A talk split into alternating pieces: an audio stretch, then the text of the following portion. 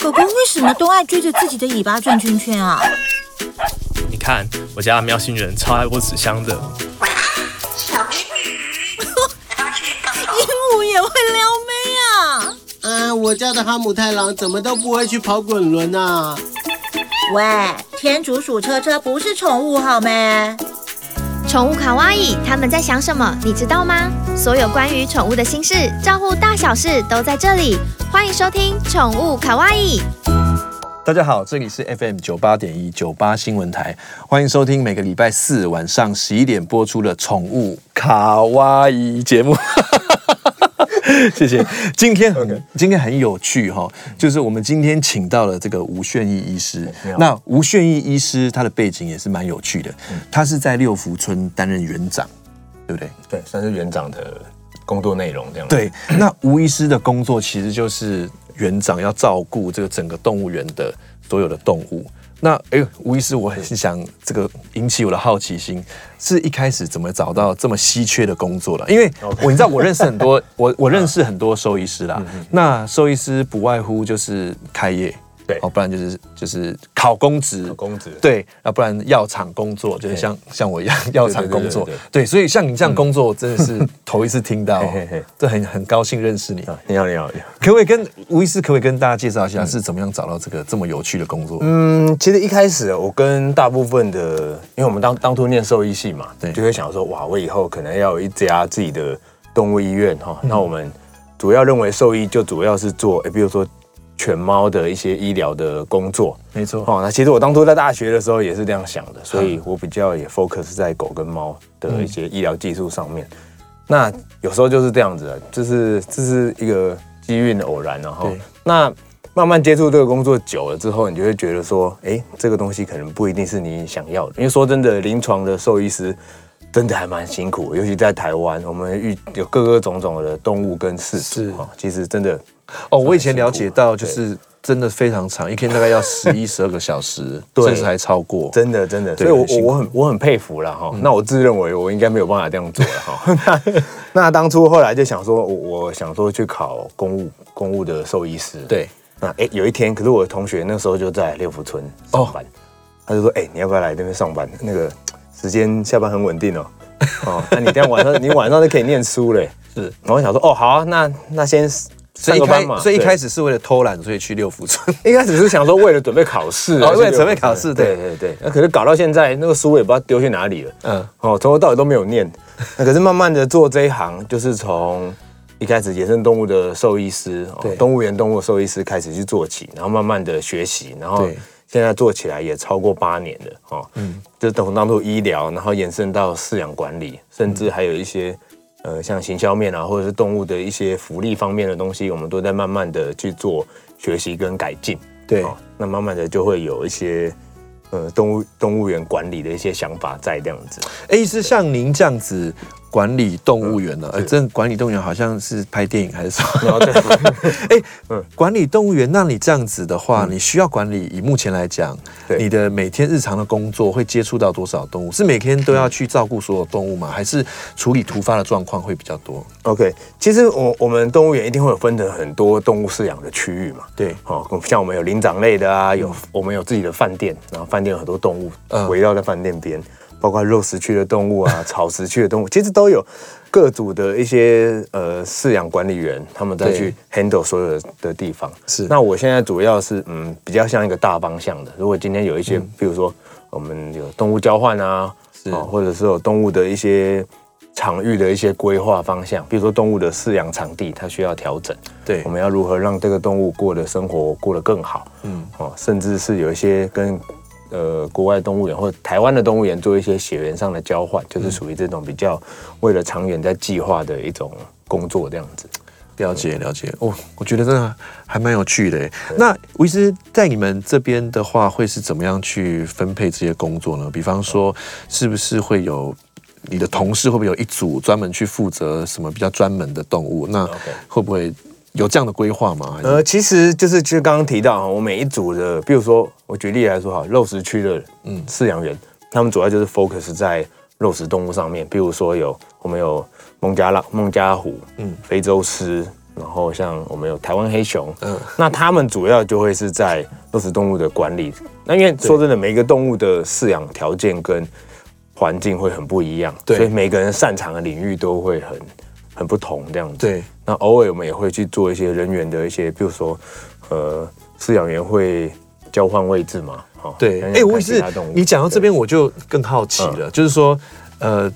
就我的了解，就像你刚刚讲的，你本身在学校的养成里面，你比较 focus 在狗跟猫。对，那你现在成为这个动物演员的最大的这个管理员，是你这些知识，你或者是跟同事之间交流，这些你都要怎么样去做进一步的了解啊？或者说，你刚投入这个职场的时候，你是怎么样慢慢的从一个新手到现在？对不起，我们今天那个助理主持人他有一点疲惫。对对对，没问题，没问题。呃。其实慢慢哈，其实像这个行业，说真的，台湾本来就没有什么动物园学系啊，或者是国外有吗？国外有类似的，像呃，应该是说像兽医或动物饲养或者是什么，他们有比较相关，呃，有呃相关的科系。对，因为台湾因为、哦、国外有动物园饲养相关科系，就像图书管理员这样子，他可能有一些。科系有提到这种了解 management 之类的这种情况，可是台湾其实就我所知，真的是比较没有。对，包括像是呃饲养管理的系，或者是嗯，甚至兽医助理的系，国外。对，没错没错，台湾真的比较缺乏。没有，因为说真的没有市场。嗯，好，那。我刚踏进那个行业的时候，其实一开始像一个年轻的兽医师进去，你一定那时候年轻哈，那现在还是所以没有没有，那一定会遇到一些挑战，比如说一些比较年长的饲养员，他可能很有经验的，对，他想说这个菜鸟来哈，对，他一定会想要挑战你嘛，看你你到底是呃，哎，像你们这些对，像你们这边的学长，他们也是真的都兽医系吗？还是不一定？兽兽医部门的当然就会是兽医系，是。那饲养管理的话就比较不一定，不一定可能跟动物有相关的，嗯、比如说生命科学系啊、畜产畜产系都会有。呃，我们讲动物科学系，类似这种系的人会比较多。对对，所以当初来一定会受到某些的挑战。对，那、啊、说真的，我也不会啊，真的，我就老实跟他说我不会。那我是不是可以跟他学？他有经验可以跟我去做分享。对，反正这一行就是这样子，你不会就是想办法学，就去问。嗯，好处是不会有人怪你，因为。啊，我就没有学过嘛。哎，我也是。对啊。但是你这样子讲起来哈，譬如说牛啊、兔子啊，我觉得这个我愿意去学。啊，如果老虎或狮子的话，这怎么样给你学习的机会？OK，应该是说有些动物的医疗内容 或者饲养东西，它是类似的。其实很多医疗是从人的人的的一个思考来慢慢演来的。哈，其实很多就是同样的原理。比如说你刚刚提到的老虎，对，其实老虎就是猫科动物嘛。哎，但你这样讲不对。我以前抓猫就给它戴一个颈圈，手抓一下这样可以啊。老虎你这样的话可能就 GG 了。当然当然，没有，只是说医疗的原理是一样的，可是这个跟其一般的兽医师做的地方可能不一样。是是说，比如说我们讲保定的方式，对，你怎么去？我们医疗逻辑可能会有点不一样。这你是不是都要给它麻才可以啊？通常像这种大型猫科一定都要麻醉的。嗯，所以你的方向就不一样。举例来说。像这只像这像只狗嘛，那对。你是事主，你可以抓它，我可以帮它抽血，随便一下就可以绑定了。上台称个体重，对对对，那没有问题。对，可是那反而我们在医疗我们的园区动物的时候，是你要先看，你要估它 这一只这一只可能啊四点五公斤，对，好，那你估了，然后才开始麻醉，是，对，就吹箭，没错没错，吹箭把它麻倒，才发现啊，我估的准不准，会不会？这个体重太高、太高或太低，嗯，所以就是它整个医疗逻辑会有点点。对，我觉得真的很很有趣哎。那这个相对风险会比较高啊。对，你知道以前我在读书的时候，我有去过台北市立动物园，然后我们我们就是因为我们也是去实习嘛，然后他们就有练习吹箭。哎，我觉得那真不容易哎。哦，那个真的是，我觉得那个是一门艺术，一门艺术。我去台北动物园实习的时候，里面的就是兽医大哥们，他们对，那个是真的准，是哈，真的很准。对，那我我们都是被震撼教育的哈，我们都吹的那样乱七八糟，以前也是吹乱七八糟都被笑，然后偷偷起来苦练那样子，躲起来每天猛吹的。哎，吴医师，所以像你讲的这些，其实比较多都是在园区里面慢慢养成、慢慢学习，没错。才会知道这些东西，对，一定是要去请教了。那包括我们也会跟其他的动物园做一些交流，嗯，那大家就是教学相长嘛，是。大家其实，在前辈们对我们来说都是很照顾的，很多问题我们都会去跟他询问，他们也是不吝指教这样子。对 对对，好吧，谢谢吴医师。九八新闻台宠物卡哇伊节目。我们再回来哈，我们请那个吴，我们今天很高兴请到吴宣仪兽医师。那吴医师其实是在六福村工作嘛，也是六福村的园长。那我们刚刚有谈到，就是吴医师到底怎么样找到这样这么有趣的工作。那吴医师，我们这一段来谈谈有关你的更有趣在动物园的经历好了。吴医师，哎，我想好奇的问一下，所以呃，我们可以说这些动物称作它为特宠吗？嗯。其实哈，就我自己个人认为啦，我是觉得像在台湾，大家呃会觉得说，哎，动物园就是做野生动物，然后呃或特宠之类的。其实我自己的经验跟大家分享一下，就是说，其实对我来说，野生动物是哪一个类型的？就像是它是在台湾，比如说原生物种，我们讲的呃。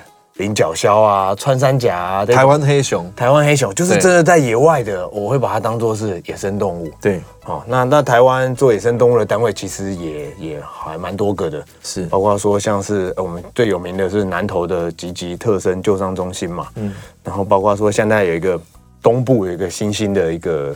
救伤站，它叫做野湾，他们就是致力于做野生动物救伤的一个机构。是，好，那包括我们自己园区也有在做新竹县的野生动物的治疗，对，保护是保护这样子。那报那再来就是我们讲还有一些特殊宠物，对，特殊宠物其实就是我们以前俗称叫非犬猫，因为这有点范围有点广，所以我们就当做是犬跟猫之外的动物，只要是当做是宠物给民众饲养的，哦，那这个东西就会提供给。提供这个医疗的一个东西给吴医师是主。那如果说有一个人他养一只豹，那这个算特宠吗？第一个，如果他养一只豹，首先你可以先检举他，因为他就是他原则上应该是非法。那个像那个什么呃沙乌地阿拉伯的王子那些，不是都会有养着一只豹啊？其实有些动物它像是保育类动物的哈，大部分都只能养在许可的环境下。哦，比如说像台湾的许可环境，什么动物园就是一个许可的环境。可是每一国不一样。那个说阿拉伯那个酋长很有钱的，他有养他那个动物园就是他的，可能是这样子。对，那没有问题。就是每一国的法规哦不一样，是不一样。对，那人工是人工繁殖的野生动物，其实有一些是可以合法饲养的。人工繁殖野生动物算是野生动物吗？嗯。我们会俗称野生动物，它其实人工繁殖，它就是在一个人工的环境下长大的、啊。我不觉得它叫野生的，了解。其实它就是一个我们习惯的一个讲法，因为你不知道怎么定义它。对，所以医师、嗯、对不起，刚打断你。所以你接你刚刚接下来是要讲说，接下来就是动物园的动物。对，没错，就是动物园的动物。那就是我我们现在动物园在经营的这一块，呃，园区里面有饲养的动物，我们都会，我会把把它统称为动物园动物这样子。嗯、对。那包括呃，刚刚有提到，我们有些灵很多灵长类嘛，然后我们的大型猫科、大型的草食动物，对，哦，甚至爬虫那些的，我们都统称我们是动物园动物。但吴医师，我这边其实还蛮好奇，就是说，如果你这样子称呼的话，因为动物园里面也是有一些台湾的野原生的野生动物，没问题。那如果说这样子的话，那这些其实，在你来看，你觉得它已经是动物园动物，因为它已经不适合野放了，是不是？应该是说。这个东西就是界定会有一点点模糊，这就是我们不会说很明显的定义说它一定是什么什么类型的动物，而是在于它的来源。我认为是这样子。如果今天这个动物它是野外的野外个体来的，它可能是不适合野放动物园收容的。对，但是它的来源是哪里？它是野外，我还是会把它当做是野外的动物，因为它的习性跟人工饲养的那个个性那些可能都会不一样。了解，对。那野生动物对我来说就是可以野放的，我会叫它野生动物。了解了解，对对对。所以吴医师，那我们再接下来谈好了。嗯、如果说就像您说的这一块，我相信我相信台湾也没有太多人真正的像你这样子可以这么了解有关、嗯、啊动物园动物的这一块的。是是是，是。那吴医师有没有可以跟我们分享一些你觉得很有趣的这些跟野生哎动物园动物分享的经验？OK，相处的。其实其实，在动物园有常常会有很多的一些跟动物相处，包括我，因为我们是做医疗的嘛，对，所以做医疗原则上你各组各区的动物，你可能都会去碰到。嗯，好，那最常见的像我们的大概第一个提到动物园就是啊狮子老虎嘛，对，那加上我们园区其实狮子老虎的数量应该是全台湾最多的。哦，是哦，然后我们是采取一个放养式的一个。饲养，然后是混养，所以说它就是一个大族群。是，嗯，人多嘛，常常有时候争斗啊，啊，抢交配权啊，这种事情就会层出不穷。好，那尤其是比如说举个例子哈，我们今天一堆公狮子全部养在一起，对，都没事，对，就跟住男校一样都没事。那有那种发情期的时候，你今天放了几只母的，想说这样子展示起来公母比较平衡嘛，对对对，有时候大家还是需要有一些异性之间的互动嘛。就生气了，这时候就惨了。你只要放几只母的进去，在发情期的时候，对，就爆了。那个打打得乱七八糟的。等一下，所以他们打会有节制吗？还是说他们这不知道就打的乱七八糟，会需要你们来帮忙？就是就是变得很常会这样，所以我们常常要做动物的管理，就知道这一只比较强势，那我可能不能放它出来。对，好，那这一只，可是你还是要让符合动物一个天性嘛。好，对，所以常常会有一些，比如说动物打架的问题。对，然后动物打架，那也就是要出动兽医去做一些医疗。是，那就衍生到刚刚提的那些，就是比如说我要麻醉，对，我要在我不是很确定他体重的情况下，他的状况下去做麻醉跟一个医疗处理。对，那这个东西就是牵扯到一个 team 的部分。对，他我我不可能我们两个组一队，两个人就去麻一只狮子，是那么重一只。我想，我想观众朋友可能比较不知道，就是说，以一般来讲哈，就是譬如说像我们人，或者是我们家里养的，譬如说我的狗 Uno，它如果要去动物医院麻醉的话，其实医生都会很谨慎，哈，医生都会先做验血，看它肝肾功能的状态，就像人也是，如果说这个状态不好的话，它可能就不会麻醉。但是吴医师刚跟我讲是完全相反过来，所以我觉得这真的是很不一样。嗯，对，所以。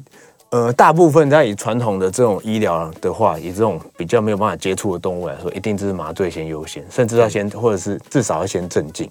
可是以现阶段来说，如果我们呃现在动物园在发展就是一个叫做动物训练，是动物训练可以配合呃医疗的话，它就会减少很多麻醉的风险。比如说以前你可能要为了抽血，你要把它整只放倒，对，来抽血。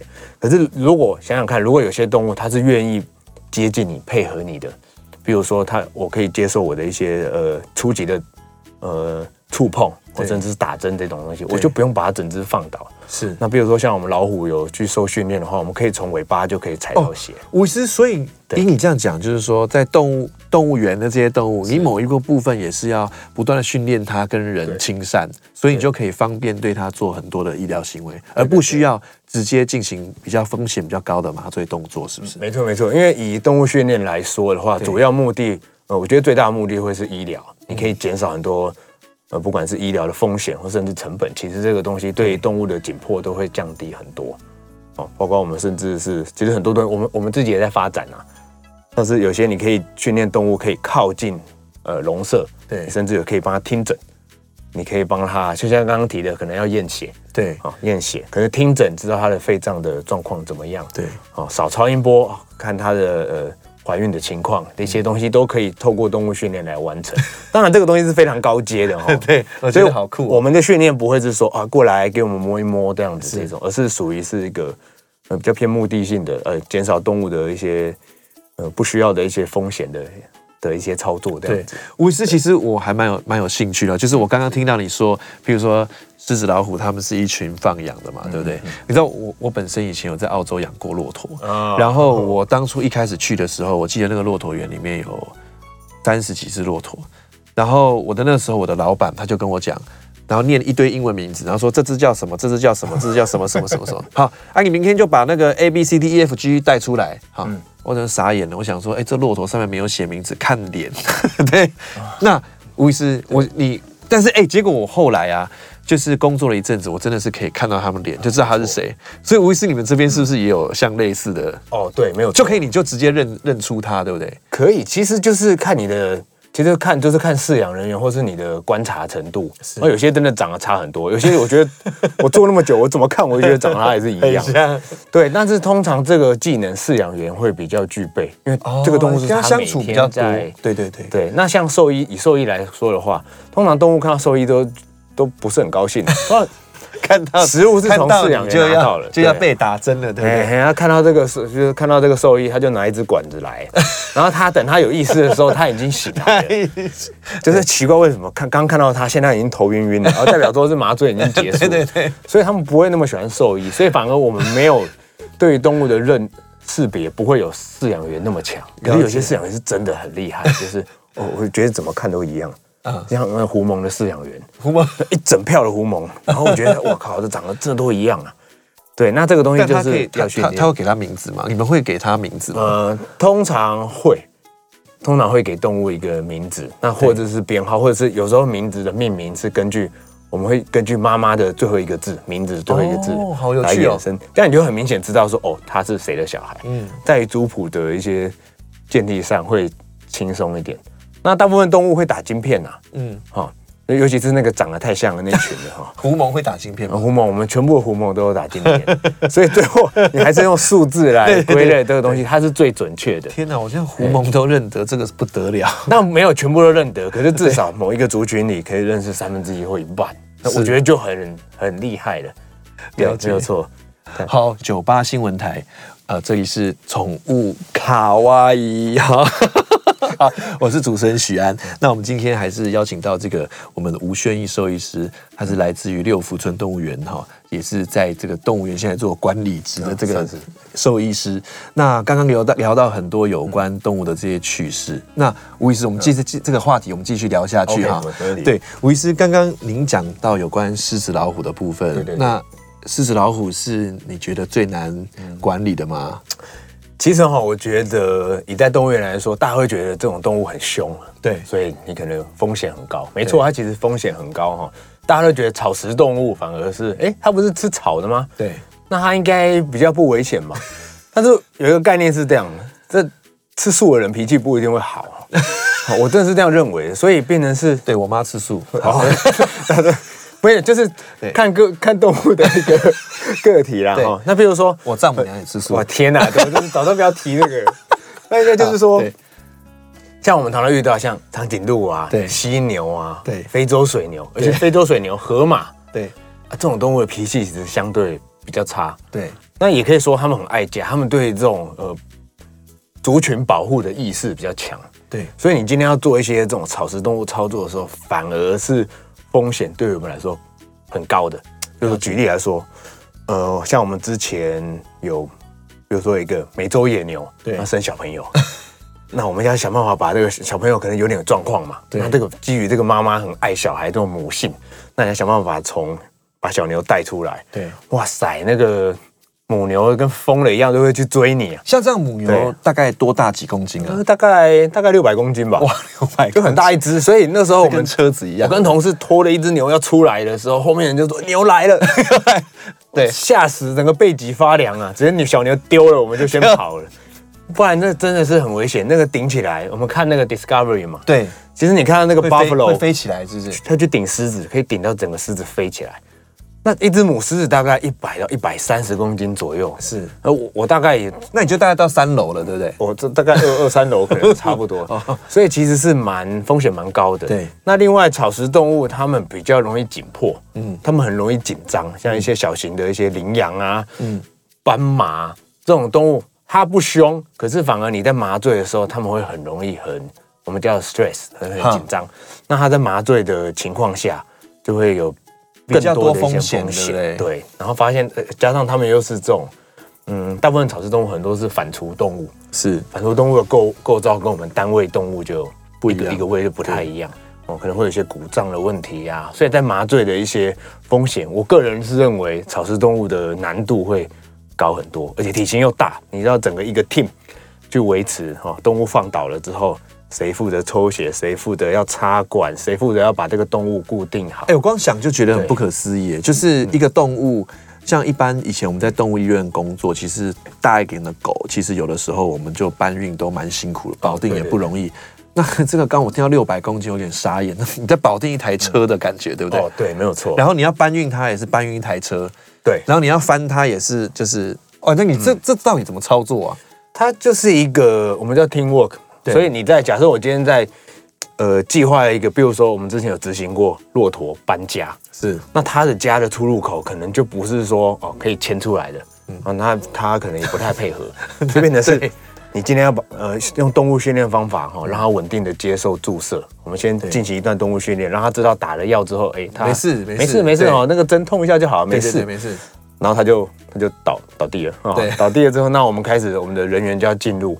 我们要去帮他翻身。啊！这个时候工作人员可能会十五个，接近二十个，那有各种不同，有麻负责麻醉的、麻醉监控的，然后呃有几有些人是负责搬运，对，甚至像堆高机，对。啊卡车的一些操作，怎么样配合？这个动物拖过来之后会有演习吗？嗯、要要演习，我很要求说 大家一定要先演练过一次，因为动物的生命就确实是。确实是，而且时间可能很紧迫，对不对？对，我们要在麻醉的，我们要尽可能把。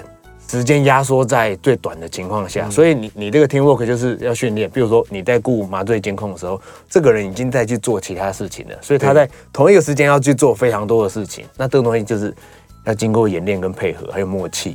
了解。对，您刚刚讲说骆驼送出帮移动骆驼啦，对不对？对对对对，那那想问一下，医师有没有你们有没有送过动物出国还是什么的经验？那刚好这个哈，就是说我们。今年在准备，我们跟日本的一个动物园，我们跟他有做一个血缘的一个交流。那我们会预计送我们呃一只大概五岁将近六岁的一只母犀牛，犀牛送他搭飞机去日本。哇，那这个东西就 哇就很不容易，很刺激了。对，首先你要先帮这个犀牛先打造一个专属的运输笼。对，其实动物运输是一门艺术哈，它绝对不是说拿个箱子把它丢进去。或者是全程麻醉一下，因为说真的，坐飞机要坐那么久，对，这个动物不可能一路麻，睡睡睡睡到那边去，对，所以你要先经过呃动物训练，对，为什么动物训练？让这个犀牛知道说，哎，我进到这个箱子里，呃，不害怕，对，然后这个地方安的安安安静静的，黑黑的，反而是你舒适的地方，舒服，有食物吃，它会进去，对，好，这是第一步。所以，我们接动我们的这个犀牛接受我们的医疗训练之后，它会愿意进到这个箱笼。对，再来就是我们在运输的时候，可能会有很多的噪音，嗯，把搬运声啊，坐飞机都那样轰轰轰的嘛。动物不习惯，它就会很紧张，它会很紧张。对，所以我们要提早让它习惯。嗯，所以我们现在让这个动物进箱笼之后，我们会放很多噪音的声音给它听，让它可以提早习惯。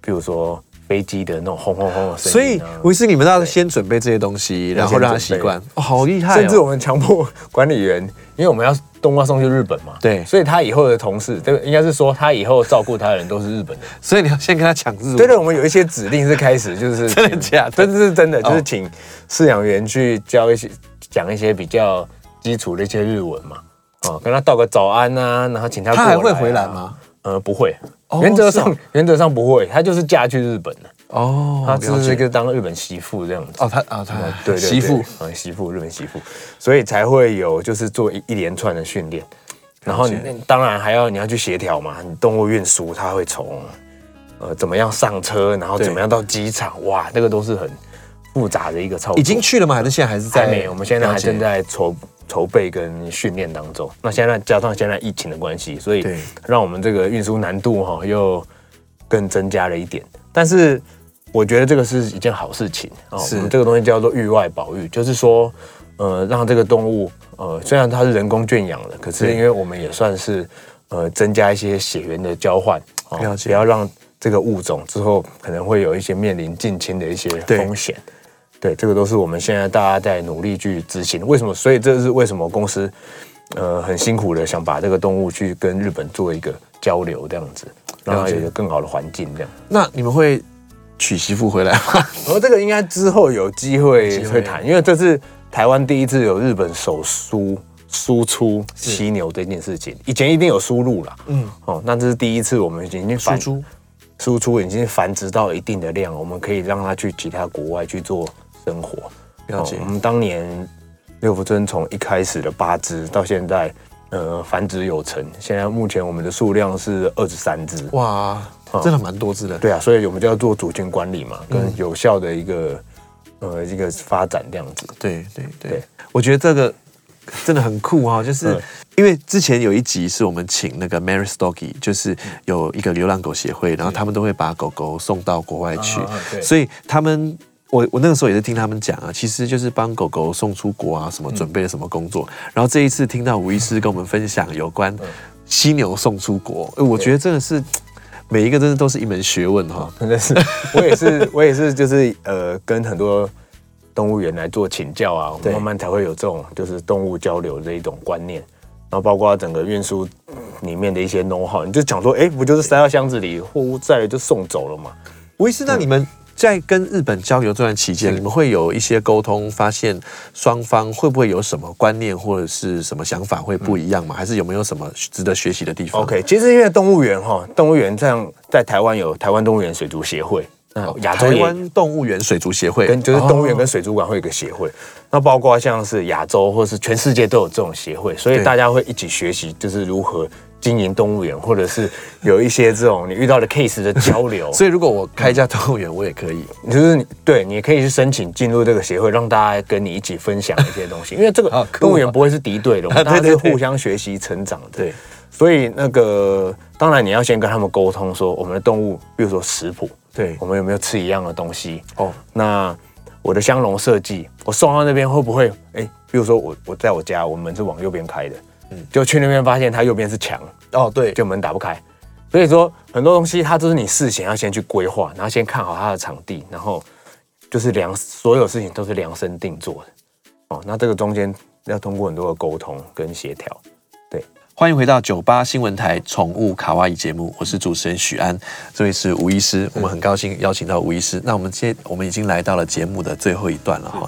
那刚刚我们这个节目叫做宠物卡哇伊嘛，刚刚吴医师有谈到，诶，你们动物园里面有狐獴，那其实我还蛮想问一下吴医师，那狐獴这么可爱，它适合当宠物吗？狐獴是真的蛮可爱的，但是我我个人是。觉得没有那么适合当宠物。对，第一个像我举我举例来说，对我每次动物医院一打开，对我一闻就知道啊，刚刚一定有狐獴来过，味道很重，是不是？我觉得那个味道是真的重。嗯，好，那当然，因为我没有把它养在家里过，我不知道一般人可以接受度是怎么样。我个人是比较没有办法了。哦，我都鼻塞可以养吗？嗯，你可以接受，当然是 一定是很多人养没有问题。那可是还有另外一个建议是说，狐獴是属于比较高社会行为的一个动物，然后他们是。一群的，对。那你如果是你养一只两只，然后它从小是人工繁殖的，它的其实很多一些行为就不是符合它原本该有的一些情况。比如说狐獴，它它们就是会挖洞，了解。他们会呃有侦查钻洞钻洞，他是他是忍不住就是想要挖挖土，那它习性嘛，对不对？对。可是那除非你可以在家里可以。因为我们是做这一行，我们会希望说，你在养这个动物的时候，尽量要做一些符合它的习性、符合它的习性的一些情况。除非你家里有一个花园嘛，你就让它挖。哦，那一般大部分人是用宠物式的养法，我个人是觉得比较没有那么的适合。了解，吴医师，那我再往深入问一点啊，其实这个这个整个节目我都还蛮想了解这个部分的，就是说。其实，因为现在大家对呃动物的观念也跟以往比较不一样了。对。那大家其实以往就是很开心，就就动物园对我来说其实是一个很好的童年回忆，也是因为动物园我才很喜欢动物，然后就是做这一行。那但是现在很多人在讨论一个问题，就是说他们会觉得呃动物就是应该在广大的地方生活。那你会怎么看待？就是动物园在你心中的定位是什么？就是说你觉得这样子是？它有什么益处呢？或者是说，你觉得它该存在吗？好，那因为我本身是在动物园上班了，对，所以原则上我是属于，我当然认为动物园一定有它存在的存存在的一个目的这样的。其实我也常常跟朋友聊天，有时候偶尔会问到这个问题，或我会表达我个人的看法是这样。其实动物园，我认为它有存在的必要。哦，那它从以前从以前的。呃，发展到现在哈，对，其实以前单纯可能就是说，哦，我去动物园就看看动物嘛，对，看看，然后就带小朋友去遛遛嘛。以前小时候我也很爱去，有立志要成为动物园管理员。哦，看你那个小时候的日记，就觉得哇，好棒哦。对，现在好像真的做 完成小时候的梦想。对对。那慢慢的久了接触这一行，你就会觉得说，哎，其实动物园它也不不外乎有几个目的哦。我们讲动物展示，可以让你看到动物嘛。那你你不可能所有。你要看哪个动物，要一定要跑到他的国家去看嘛？其实这是不太可能的哈。再来就是保育跟教育。那以现阶段的动物园化来，动物园的文化来说，我会认为教育会是最主要的。是。那你那当然保育的话，就是做一些研究的部分来帮助野外的动物。我举例来说哈，像保育，我怎么为什么会这样说呢？如果你今天在野外有救到一些动物，对，或者这个动物它因为栖息地被破坏。导致说这个动物的个体减少了，那你能怎么办？是哪一个单位会可以救这个救这些野外的动物？其实就是动物园啊。是我今天如果有 抓到，也不不是说抓到，就是捡到野外的一些救动的动物，受伤的动物，受伤动物，那我们是不是医治它？对，医治它。如果它状况良好的情况下，我们可以去做野放，然后回到大自然。这是第一个。再来就是有一些不适任野放的动物，我们至少可以在照顾它的东的东西，呃，这些过程中得到一些经验。我举例来说，像台北动物园之前就是致力于在一个穿山甲的一个研究。是，那以前在十几、十几二十年前，没有人知道怎么养穿山甲。哦，你今天拿到穿山甲，你就所以这些就是这样子慢慢慢慢学习出来的。对，你就是从照顾、从研究，然后到跟各个的单位会去合作。嗯，你才有办法去。保育去富裕这些动物。假设今天这个动物它在野外已经剩没几只了，是它一定是靠呃动物园这种研究单位，然后来去做。比如说我们刚刚讲的域外保育，就是说我今天它虽然不是在野外做，可是我把这个动物带回动物园去繁殖或者去研究之后，繁殖有成了之后，我再让它回到它的栖地，那是不是说我们是在帮这些动物可以回到它的？呃，栖息地，然后帮助这个东西回到它原本该有的一个数量。对，好，那这个是保育的部分。我今天讲的比较简短一点了。哈，那还有一个是教育。那教育我们就是说嘛，我今天来到动物园，我们现在是推广，是我不是只有看动物而已，就啊好可爱哦，不是看什么星星，单纯看这个动物的。对，不是单纯看而已。像我之前的经验，我之前去。一个动物园叫呃布朗克斯动物园，在纽约。我当初是看的节目，我觉得哇，他们做的超棒，然后我就我就拼了，就跑过去看。然后我去到那个刚刚提到星星的那个展场，Gorilla，它的设计就是让你好像在一个森林里面，你是环景可以看到这个 Gorilla 在有点像在野生的环境的情况。那他他要讲的东西就不是只是这个动物的情况而已了，他会跟你说，哎，为什么这个动物现在面临了一些生存危机？好，那是不是比如说是森林栖地的一个被破坏？对，哦，那那全世界这个它的原栖基地被破坏了多少？那为什么会被破坏？因为呃人为一些发展嘛，对，包括我我们要用纸也是需要用到一些树木材的树木嘛，所以这是在衍生到一个环境保育跟环保的一个议题。所以这个动物都动物园就是透过这些呃，让你可以实际去看到之后，你可以感同身受，嗯、哦，你让你有一个对于这些议题有一个新的一个想法。哎，我觉得真的蛮有趣的，因为如果说今天我只是看到一只动物，跟你看到那个地方就是它的栖地，那我觉得参观的人会更感同身受，就是说他们现在所遇到的威胁，或者是他到底遭受到什么样的环境的冲击，所以它才会它才会减少哦。对对对。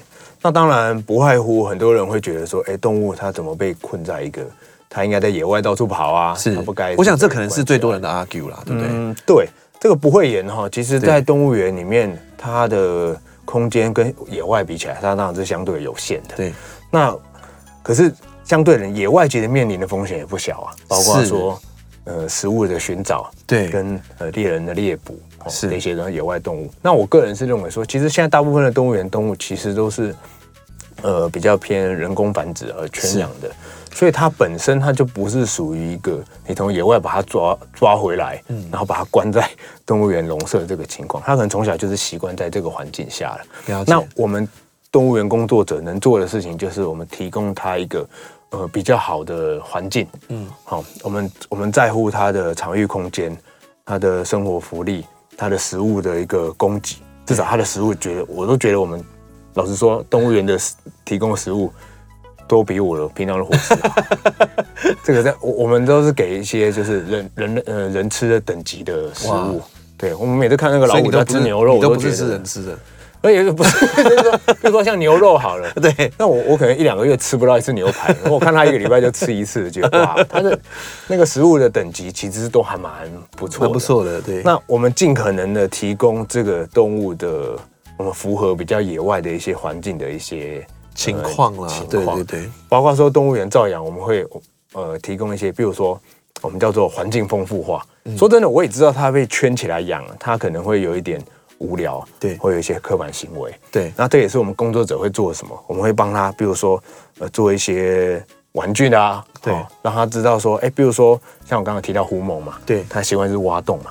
让他一个地方可以挖洞，对，所以他的食物绝对不会是就是就是挂在树上然后就走，对，不会，放在放在洞里面。对啊，你可以把它藏起来啊，哦、你要想办法让他去像野外一样，你自己去找嘛。你一整天的时间就是想办法要找食物，在野外其实就是。工作好 creative，好有趣。哦，对，其实就是很多东西它可能没有商品化的，是你可能就要自己自己想，自己想，那或者是发挥你一些创意。所以我们在做这行，常常生活上的一些创意，你可能会可能应用在动物的一个展示空间，或者是在它的福利里面。对，好，我们尽量帮这个动物创造一些，呃，它该有行为的一些生活上的福利。对，这是我们在做的。吴医师，那如果说，其实因为我觉得你的工作实在是很有意义啊，那是什么样的一个？在你心中是什么样的一个理念，让你持续对这个工作一直都保有热情，然后这样一直做下去？OK，其实当然做这一行，其实面对很多挑战嘛，这可能跟工作的的性质还有个性可能会有关系。对，那我个人认为我，我我第一个我一定是喜欢动物才在这个这个这个产业里面上班。对，那再就是你可以接触到很多各种不同的动物，然后再就是我觉得蛮有挑战性的，就是比如我刚刚提到各种动物的问题嘛。对。我觉得解决这些动物的一些问题，让我会觉得很有很有成就感。那以前刚开始是这样，可是慢慢你接触到呃教育，或者是我们有跟偏向偏向的一些学童，或者是一些我们的游客去做一些教育解说。对，很多家长他带小孩来，他会带着，他会请小孩跟我们饲养员或者是兽医问问题。对，那我会很高兴的去把我们所知道的东西去分享给他，有点像是一个从小的一个。教育启蒙，因为我小时候都没有人教我这些东西啊。是，那我会让他们呃，这个对我来说是一个很重要回馈，就是尽量让大家知道说，哦，我们为这些动物做了什么。是对，哦，真的还蛮有趣的。聊了这么多，对啊，我觉得这个跟我以前，因为我以前都在兽医产业嘛，所以我我跟医师们聊的，其实都不会触碰到这个话题的。对啊，谢谢吴医师，那我们下次见。